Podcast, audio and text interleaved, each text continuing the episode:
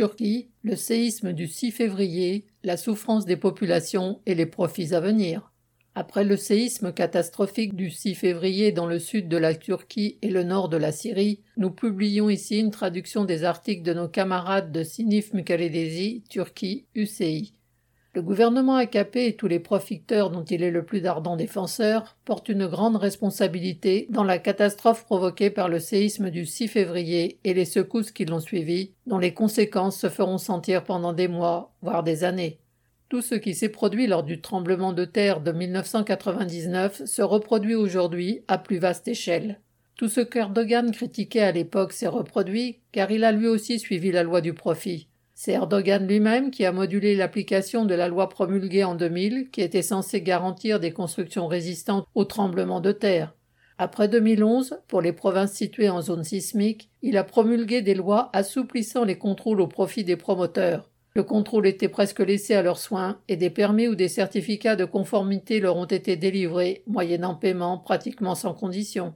Cela a ouvert la voie à une construction non réglementée et non contrôlée, menée par des entrepreneurs qui étaient des cadres à tous les niveaux du parti AKP ou ses administrateurs dans les municipalités. Malgré les énormes pertes humaines, les destructions et la détresse générale, Erdogan a rejeté la faute sur le destin et n'a pas évolué d'un pouce. Immédiatement, avant même que les répliques du séisme ne cessent, et alors que les sinistrés n'avaient même pas encore d'eau, il a donné le départ des travaux de reconstruction. Les raisons de cette précipitation sont l'approche des élections et aussi l'appétit du profit. Avant même que des appels d'offres aient été lancés, les entreprises ont été identifiées, les prêts accordés et les matériaux achetés. Les patrons du bâtiment qui soutiennent le gouvernement AKP ne pensent pas aux souffrances et aux besoins des victimes du tremblement de terre, mais seulement aux sommes qu'ils pourraient gagner. Il est clair que, dès le premier jour suivant le séisme, ils se sont mis d'accord sur un plan à présenter à Erdogan, que leurs entreprises vont maintenant mettre en œuvre au nom de l'État. Ce n'est pas pour rien qu'ils font tous ces efforts pour rassembler sous la même main toute l'aide qui arrive après le tremblement de terre du pays même et de l'étranger. Ce sont des perspectives radieuses qui se lèvent pour eux, en particulier pour la bande des cinq grands patrons unis autour d'Erdogan. Ils vont pouvoir se partager une manne en disant, entre guillemets, reconstruire et reconstruire à partir de zéro.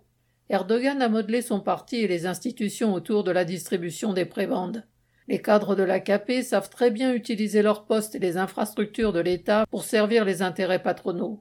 Ils sont également très prompts à recourir à l'intimidation, à la pression et à la violence à l'encontre de ceux qui s'opposent à leur menée.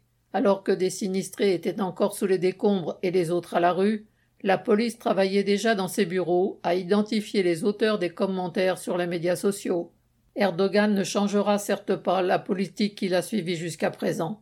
C'est elle qui le maintient au pouvoir, qui nourrit son entourage et surtout qui permet aux bourgeois qui le soutiennent de prospérer. Les dirigeants de l'AKP, au premier rang les affairistes du BTP, que le dirigeant du Parti social-démocrate, Gilik Daroglu, accuse d'avoir volé 418 milliards de dollars à l'État, se sont enrichis grâce à lui en utilisant les équipements publics et en pillant les institutions. Ils ne peuvent que se féliciter de ce gouvernement et de l'ordre qu'il impose en le justifiant par la religion. Les travailleurs, malgré toute la richesse qu'ils ont produite et les possibilités qu'ils ont créées, doivent supporter les souffrances et les destructions. Le responsable au-delà du gouvernement est le système qu'il défend. Ils doivent s'organiser et intervenir en tant que classe pour renverser cet ordre capitaliste. Des destructions aggravées par le système politique. Un mois après le séisme du 6 février, on comptait officiellement plus de 46 000 morts et de 100 000 blessés, 2,7 millions de personnes déplacées, 600 000 bâtiments ont été détruits et le nombre de disparus est inconnu. Le nombre de ceux qui ne peuvent satisfaire à leurs besoins en matière de logement, de chauffage, de soins ou même simplement d'eau potable est immense. Le gouvernement voudrait faire taire tout le monde sous prétexte de la catastrophe et tente maintenant de cacher les problèmes en tournant la page du séisme et en lançant la reconstruction. En réalité, l'AKP, qui dominait presque à lui seul l'ensemble de l'État, a disparu lui aussi sous les décombres en tant que parti et comme gouvernement. Erdogan n'a pu se rendre dans la zone du séisme que quelques jours plus tard en raison du temps pris par l'organisation des retransmissions télévisées. Les cadres du pouvoir ont pu seulement se vanter d'avoir rapidement enterré les corps et déblayé les décombres. Les conséquences humaines, économiques et politiques du tremblement de terre n'ont pas encore été pleinement ressenties. Ces effets se propageront par vagues à partir de la région touchée. Les victimes du séisme ne sont pas les seules à subir l'appauvrissement, la détérioration des services sociaux et l'oppression accrue. Les effets de cette dévastation et les pertes subies, au moment où la crise économique et l'inflation pèsent déjà très lourdement, aggraveront encore la situation. Le séisme de 1999 et la crise économique qui avait suivi ont été fatales au gouvernement de coalition DSP-MHP. Ces partis avaient été éliminés du Parlement et de la scène politique, ouvrant la voie à l'arrivée au pouvoir d'Erdogan. Le parti DSP des Sévites a alors payé le prix politique de la corruption, du vol et du manque de contrôle que le tremblement de terre avait révélé. Le prix économique et social a été payé par la classe ouvrière, dont les droits ont été restreints et les possibilités d'action réduites. Erdogan s'est beaucoup servi à l'époque des scandales mis au jour par le séisme de 1999. Cependant, il n'est pas revenu sur les atteintes aux droits des travailleurs qui l'avaient suivi, renforçant au contraire la répression et les restrictions. La chance d'Erdogan a alors été l'abondance du crédit à l'échelle mondiale et le soutien ouvert des dirigeants des États-Unis et de l'UE. Aujourd'hui, il est pris dans le piège où était tombé assez vite. Les victimes du séisme et les habitants des zones sismiques sont à la recherche de solutions et de moyens d'en sortir. Des millions de personnes voudraient les aider. À tout cela s'opposent les cadres et les politiciens qui se sont partagés les places à tous les niveaux de l'État, gravitant autour d'un gouvernement habitué à voler, à confisquer, à vendre, à gagner de l'argent en mentant, et sans connaître aucune règle. Le gouvernement voudrait prévenir les réactions en commençant à reconstruire dans la zone du séisme. Cependant, les secousses continuent encore. Elles se sont même propagées à d'autres villes, et l'intensité des tremblements de terre à Bingol et Inskenderun n'a pas diminué. Ce gouvernement n'est pas capable d'apporter une vraie solution à des problèmes d'une telle ampleur et aux telles conséquences. Ce ne serait possible qu'avec le concours des masses et une intervention de la classe ouvrière dans le cadre d'une mobilisation organisée sous son propre contrôle. Ni le gouvernement, ni l'opposition politique n'ont évidemment une telle approche. Pire encore, Erdogan et ses proches ne dévient pas d'une politique axée sur les intérêts de leur propre entourage. Les conséquences du séisme sur l'économie. Près de 14 millions de personnes vivaient dans la zone sinistrée par le tremblement de terre du 6 février, une zone qui couvre 11 provinces de Turquie et qui abrite 15,7% de la population du pays. Par bien des côtés, ce sont des zones très importantes pour l'économie turque et leur dévastation aura des conséquences désastreuses. Ces onze provinces frappées par le séisme représentaient 10,9% des exportations nationales, soit 27,6 milliards de dollars sur les 254,2 milliards en 2022. La province de Gaziantep en a réalisé la plus grande partie, soit 11,2 milliards de dollars, celle de Mersin 6,2 milliards, celle du Hatay 4 milliards et celle d'Adana 3,1 milliards de dollars. De plus, le port d'Iskenderun, où s'effectuait la plupart des exportations, a été gravement endommagé et il est inutilisable. Outre le prix très lourd payé par les habitants de la région, les effets seront désastreux dans les domaines de la production, de l'exportation, des transports, de la logistique et bien sûr la main-d'œuvre. Simple exemple, l'impôt annuel payé par la région, qui compte pour 176 milliards de livres, manquera dans le budget de l'État. L'an dernier, 567,7 milliards de livres turcs, soit une part importante des recettes budgétaires totales du gouvernement central, 2802 milliards de livres, provenaient de ces onze provinces. L'arrêt de la production, du commerce et des activités économiques dans cette région entraînera aussi une perte significative pour les finances publiques.